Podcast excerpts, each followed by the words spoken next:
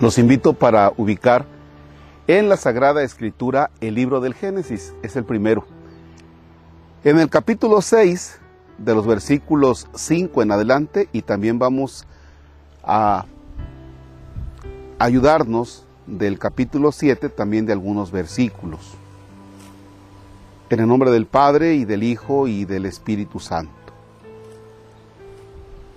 Viendo el Señor que en la tierra la maldad del hombre era muy grande y que sus actitudes eran siempre perversas, se arrepintió de haber creado al hombre y lleno de profundo pesar dijo, borraré de la superficie de la tierra al hombre que he creado y con el hombre también a los cuadrúpedos, reptiles y aves, pues estoy arrepentido de haberlos creado. Pero Noé encontró gracia ante el Señor.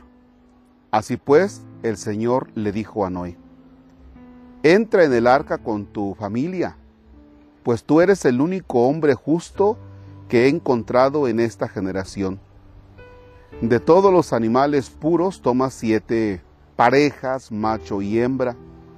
De los no puros, una pareja, macho y hembra y lo mismo de las aves, siete parejas, macho y hembra, para que se conserve su especie en la tierra.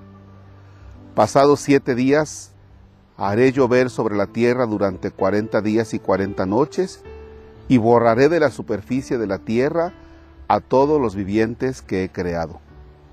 Noé hizo todo lo que le mandó el Señor, y siete días después cayó el diluvio sobre la tierra.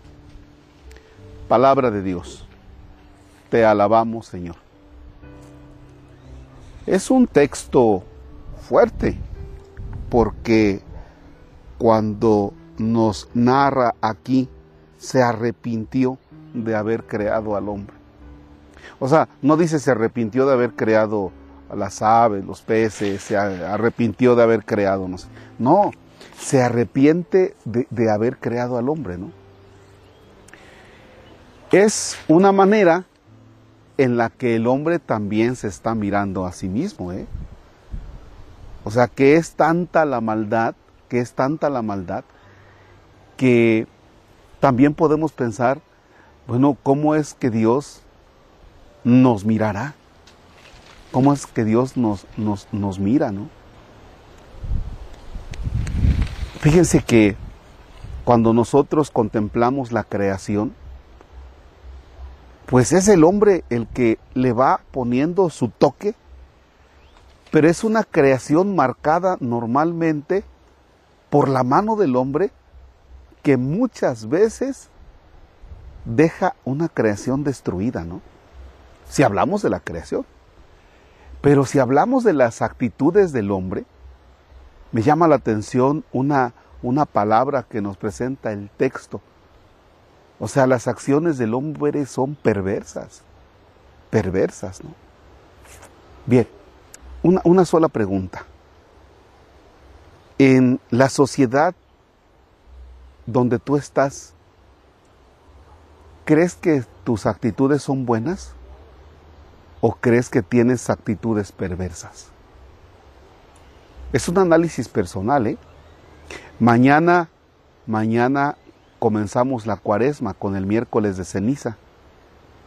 Y creo que este texto ya, ya nos ubica para no llegar al miércoles de ceniza, así como que póngame la ceniza. ¿Por qué? Es que no sé, pero usted póngame. No, póngame la ceniza porque, porque estoy arrepentido de que ya descubrí que algunas acciones mías en la vida son perversas.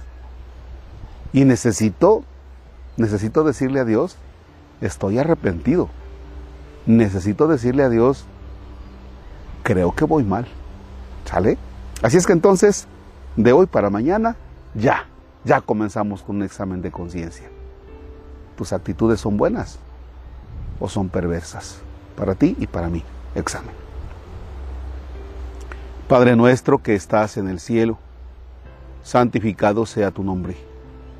Venga a nosotros tu reino Hágase tu voluntad en la tierra como en el cielo. Danos hoy nuestro pan de cada día, perdona nuestras ofensas, como también nosotros perdonamos a los que nos ofenden. no nos dejes caer en tentación y líbranos del mal. Las almas de los fieles difuntos, piensa en tus difuntos. Por la misericordia de Dios descansen en paz. Si por tu sangre preciosa, Señor, los has redimido, que los perdones te pido por tu pasión dolorosa. Señor, esté con ustedes la bendición de Dios Todopoderoso, Padre, Hijo y Espíritu Santo, descienda sobre ustedes y permanezca para siempre. Amén. Excelente jornada.